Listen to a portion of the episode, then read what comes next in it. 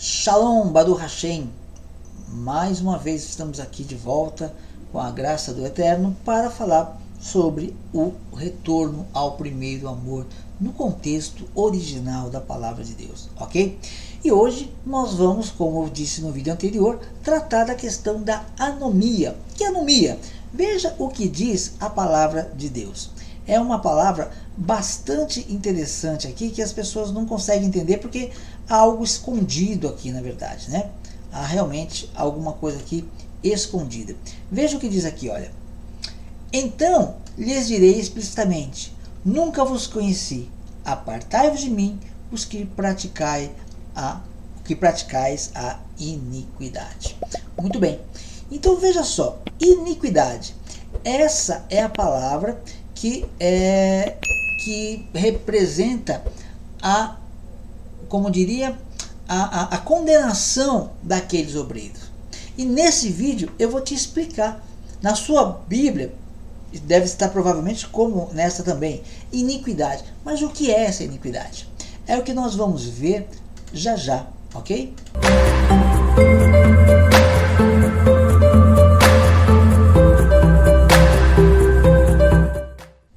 Muito bem, vamos ver o texto para a gente compreender é, completamente, né? Temos que ver o contexto. Então está dizendo aqui, ó, é, os falsos profetas. Acautelai-vos dos falsos profetas, que se vos apresentam disfarçados em ovelhas, mas por dentro são lobos roubadores.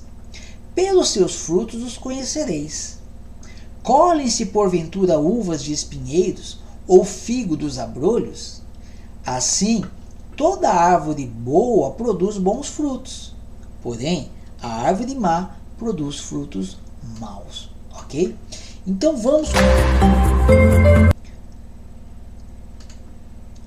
Então vamos com calma. Vamos entender agora isso aqui com uma forma bem, bem calma, bem tranquila, para a gente é, é, é, é, entender né, com profundidade. Yeshua estava dizendo, o próprio Senhor Jesus, o próprio Senhor Yeshua, estava dizendo para tomar cuidado, se acautelar dos falsos profetas. As pessoas imaginam muitas vezes que o falso profeta né, é aquela coisa de louco, e não é. O falso profeta está muito mais perto do que a gente possa imaginar. E Deus diz lá em Deuteronômio 13 que ele vai, ele manda o falso profeta para testar se a pessoa ama a Deus ou se ela vai dar ouvidos ao falso profeta. E aqui ele diz: acautelai dos falsos profetas. Porque eles se apresentam disfarçados de ovelhas. Parece que é um servo. Mas dentro, a intenção, as obras, é de lobo. Lobo roubador. Né? você controlar a massa, você controla dinheiro, você controla. Você rouba até a liberdade da pessoa, né? Infelizmente existe muito disso. E aí ele fala: olha, pelos seus frutos conhecereis. Uma coisa que eu achei interessante é porque eu, antigamente, eu vivia como escravo em algumas, né? Lógico, não exageradamente, né? Mas não tinha vontade própria. Eu estava dependendo sempre, ah, nem espiritualmente. Eu tinha coisas que eu não tinha dom para fazer e eu tinha que fazer porque eu estava debaixo de ordem. E Cristo veio para me dar liberdade. Eu não entendia isso, mas não queria questionar. Hoje eu entendo. Cristo coloca, ele dá um nome para você, você faz aquilo com alegria. Você tem satisfação em fazer o que Deus te manda. Ok? Se não faz nada para Deus, obrigado. Ok? Vamos lá. E aí ele fala: pelos seus frutos o conhecereis. Colhe-se porventura uvas de espinheiros? Não, né? Um espinheiro não vai dar uva. Ou figos de abrolhos? Também não. Aí ele diz: assim toda árvore boa produz bom fruto. Olha, se a árvore for plantada por Deus, ela vai produzir mandamentos. Ela vai, a pessoa, ela vai ter, dela vai emanar os mandamentos de Deus. Esses são os bons frutos. Porém, a árvore má produz frutos maus, não vai dar fruto, não vai dar mandamentos, né? Vai fazer o que quer, vai, vai, é outra história. Aí ele continua. Veja só. Aí diz aqui, olha, não pode a árvore boa produzir frutos maus, nem a árvore má produzir bons frutos. Uma árvore boa, que está amparada na, na, lei de Deus, não vai produzir falta de lei. E a árvore má, que ela não tem lei de Deus, ela não vai produzir frutos da lei. Toda árvore que não produz fruto, que não produz bom fruto, é cortada e lançada no fogo. Então lá atrás nós podemos entender. Os judeus, quando Jesus veio, os judeus Pedro, Paulo, João, Tiago, esses deram fruto e ficaram na videira verdadeira. Jesus disse, né? Yeshua disse: Eu sou a videira verdadeira. Vocês são os ramos, né? Quem não dá fruto, o pai tira. Os sacerdotes, o, os religiosos, em sua maioria, foram cortados. Não deu fruto, cortou. Toda árvore que não produz bom fruto é cortada e lançada ao fogo. Assim, pelos seus frutos conhecereis. Quer saber quem é e quem não é? Aquele que faz o que Deus manda, esse você vai ver fruto, frutos de bênção, de amor a Deus e amor ao próximo. Assim, pelos seus frutos os conhecereis. Aí ele vem o alerta, tá? Primeiro ele está falando dos frutos, agora ele vem o alerta, que ele está falando, cuidado com os falsos profetas. Ah, mas o falso profeta, eu vi tantos sinais, não, não pode ser, não. Aquele lá não é falso profeta. Então, aí ele dá um exemplo. Nem todo que me diz Senhor, Senhor, entrará no reino dos céus. Nem todo aquele que fala Senhor, que prega, que. Ah, nem todo vai, vai entrar no reino de Deus. Não é porque fala da palavra, porque profetiza, porque faz sinais e maravilhas que vai entrar que, que é salvo. Nem todo aquele que me diz Senhor, Senhor entrará no reino dos céus, mas aquele que faz a vontade do meu Pai. Qual é a vontade de Deus? Que está nos céus. Nem todo que diz, que fala de Deus, vai entrar no reino do céu. Mas quem é todo aquele que vai entrar no reino de Deus? Aquele que faz o que Deus manda, que guarda os seus mandamentos. Ok? Muitos, olha, não são. Lembra que muitos são chamados, mas poucos escolhidos? Aqui está falando dos muitos chamados que não foram escolhidos. Preste atenção. Muitos naquele dia hão de dizer-me: Senhor, Senhor, porventura não temos nós profetizados em teu nome? E em teu nome não expelimos demônios? E em teu nome não fizemos muitos milagres? Olha só, pessoas que não vão entrar no reino de Deus vão dizer: Senhor, mas não foi no teu nome que eu orei? Não foi no teu nome que eu profetizei, que eu preguei, que eu fiz as obras, que eu fiz milagres no teu nome? Como que. E qual mas não estão. Não, dão, não faz o que Deus quer. Fizeram milagres. Lembra? Por isso que é importante assistir todos os vídeos. Lembra do segundo amor? Lá da igreja, lá que nós começamos a estudar lá, tem porém contra ti que abandonaste o teu primeiro amor. Mas a igreja, antes disso, você vê lá o capítulo 2, né, no segundo episódio. Nos, no, no, no, você olhar, a, aquela igreja era cheia de obras. Ela era cheia de obras. Tinha muitas obras, a igreja tinha muitas obras. Mas não tinha as primeiras. Abandonou as primeiras e ficou só com as outras.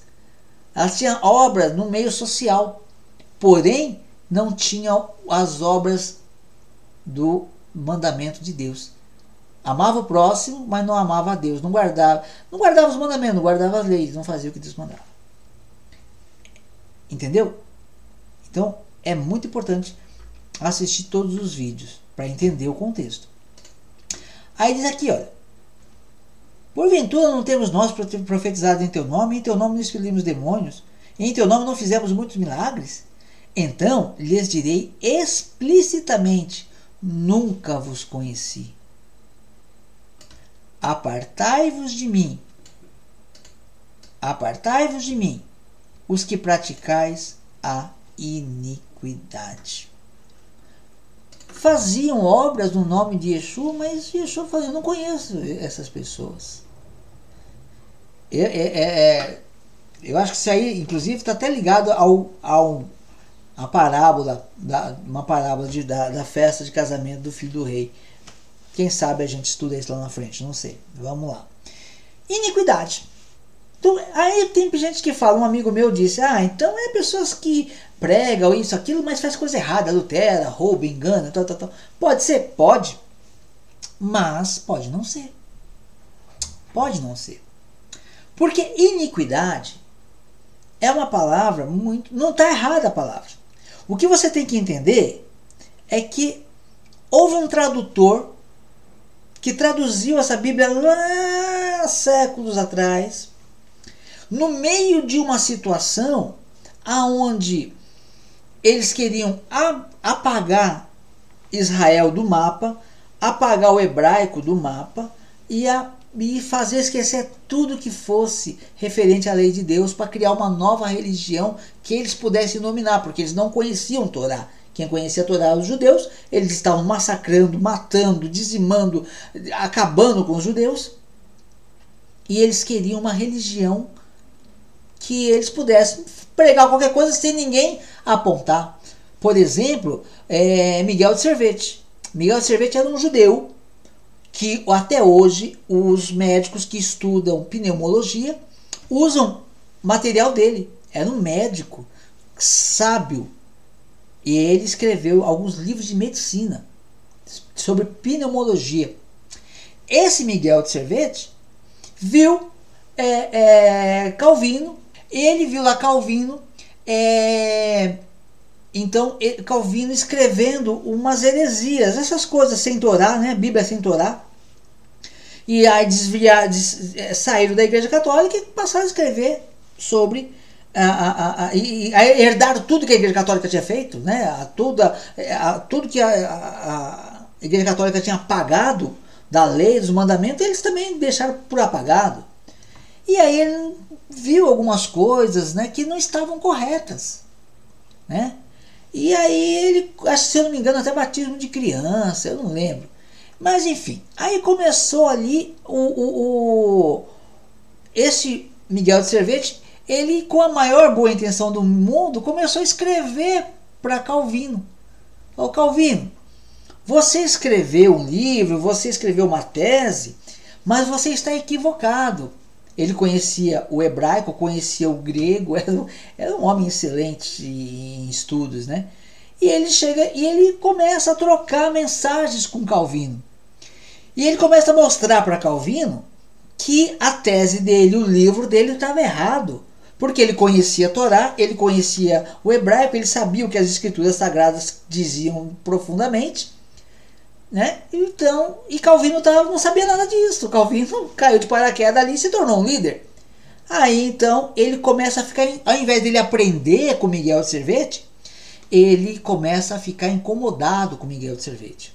E para a gente encurtar a história, que nós não temos tempo, ele escreve, né? Isso é histórico, você pode pegar na internet aí ele escreve lá que, é, que Miguel Cerveto estaria numa determinada cidade e que se alguém honrasse, a pessoa dele tivesse a autoridade, o respeito das autoridades ali, que ele não sairia dali vivo. Resumo da história: Miguel de Cervete foi queimado vivo. É, então, é isso que acontece. É, é, são essas coisas que, que, que acabam. É, a, que a, muita gente não, não conhece da história, porque a realidade não pode vir. Então, naquele tempo, um homem, se ele pega a palavra e corrige, e coloca certo, corretamente, ele poderia ser queimado vivo também, como foi Miguel de Cervete. E olha o que diz aqui, ó, eu vou compartilhar com você o pano de fundo que está nessa Bíblia. Ó, porque os que praticais a iniquidade. Que iniquidade? Será que eram ladrões? Será que eram prostitutas? Será o que eram o que essa iniquidade? Iniquidade, vamos lá, é anomia. E o que é anomia? A condição daquele que não cumpre a lei. Porque não conhece a lei. Porque transgride a lei. Desprezo e violação da lei. Iniquidade. Maldade. Ou seja, veja só, é pecado, é, é um pecado, é iniquidade. Só que aí, se ele coloca aqui, imagina se esse homem, esse tradutor, seja João Ferreira de Almeida, seja qualquer outro, não sei, ele coloca lá, então, Senhor, Senhor, em teu nome expulsei demônio, fiz milagres em teu nome, profetizei teu nome, apartai-vos de mim, porque vocês não cumprem a lei de Deus. Ia ser mais um nome na história, queimado vivo. Então, para preservar a vida dele, o que, que ele falou? Vou colocar que é iniquidade. Porque iniquidade, roubar é iniquidade, é, não guardar o Shabat é iniquidade, não guardar a lei de Deus é iniquidade. Então é tudo iniquidade. Eu gosto de usar um exemplo, né? Como a pessoa fala assim: ah, fulano está no hospital. Mas o que, que ele tem? Está doente. Pronto. Mentiu para você? Não, está no hospital porque está doente. Ah, mas às vezes está doente, foi tomar uma injeção, daqui a pouco está bom, e às vezes está doente de uma doença terminal. É essa a questão. Então, tá aí a iniquidade. Sem, é, é esse, essa iniquidade. O que, que é iniquidade? O que, que é o iníquo? Aquele que conhece a lei de Deus, mas não pratica. Ele sabe que a lei existe, mas ele não pratica. Então, isso é iniquidade. É a falta do primeiro amor podemos pegar, colocar no mesmo nível, ok? Então, é isso que eu queria passar para você sobre a anomia. Olha a lei, a, olha aí, está surgindo, hein? A gente está só começando. Isso é, eu mostrei para você um dicionário e puxei da Bíblia grega. Está no grego isso, tá? Essa Bíblia, ela, ela, cada palavra a gente puxa o original e o original é anomia, falta de lei. Ok? No próximo vídeo, se o Senhor nos permitir, nós vamos começar a mostrar para você Jesus, o próprio Senhor Yeshua, orientando as pessoas a guardarem a lei e os escritos dos profetas como meio de salvação. Ninguém vai ser salvo pela lei, mas é um caminho de graça, que onde vai encontrar a graça. Mas Jesus ele aponta esse caminho. A pessoa só vai ser salva pela graça, mas ela tem que estar num caminho. Ah, o caminho é Jesus, sim, e Jesus é a lei de Deus. Se você fala que a lei de Deus não existe, Jesus não existe. Então, aqui nós temos, a partir do próximo vídeo, se o Senhor nos permitir, nós vamos então fazer esses estudos, esses alguns estudos aonde o próprio Senhor Yeshua, Senhor Jesus, ele aponta as, guardar a lei e os profetas como um caminho para encontrar a salvação. Ok? Deus te abençoe e até a próxima.